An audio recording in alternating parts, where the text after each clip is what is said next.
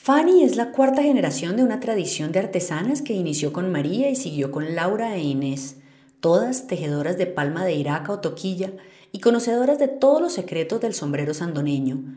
Por años perfeccionaron la técnica del tejido fino del sombrero Panamá, que siempre se hizo curiosamente en Nariño. Tiene claro el recuerdo de su abuelita contándole cómo por los años de 1970 un gringo fue quien impulsó la elaboración de este producto que pondría Sandoná en el centro del universo artesanal y que años después le otorgaría al sombrero la denominación de origen y el sello de calidad hecho a mano de Icontec.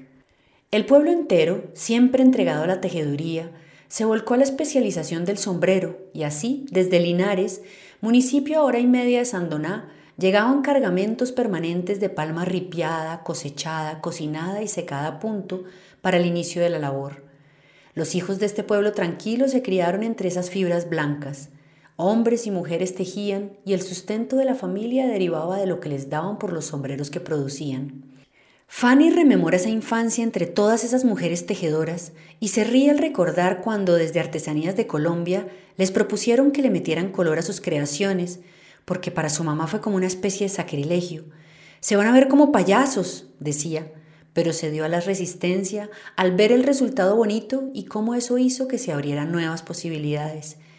Estas llegaron de la mano del Reinado Nacional de la Belleza y el sombrero real que hizo esa madre descreída, pero que salió en las revistas de moda y que atrajo la mirada y las ganas de colaboración con ellas de diseñadores de la talla de Hernán Sajar, Juan Pablo Socarrás o María Luisa Ortiz, entre otros.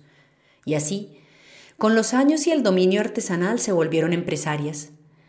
Se inspiraron en las actrices de telenovela y multiplicaron los tejidos de los sombreros, con diseños torcidos, jaspeados, acordonados o de doble paja, y empezaron a ir a las ferias y a ofrecer sus productos en Bogotá, Cali, San Andrés, La Guajira, Medellín y Santa Marta, así como ampliar su portafolio. También aprendieron a hacer carteras, bolsos individuales, bisutería, muñequería y canastos, Hoy, Artesanías Derby tiene una tienda plagada de productos y su producción beneficia a 50 familias.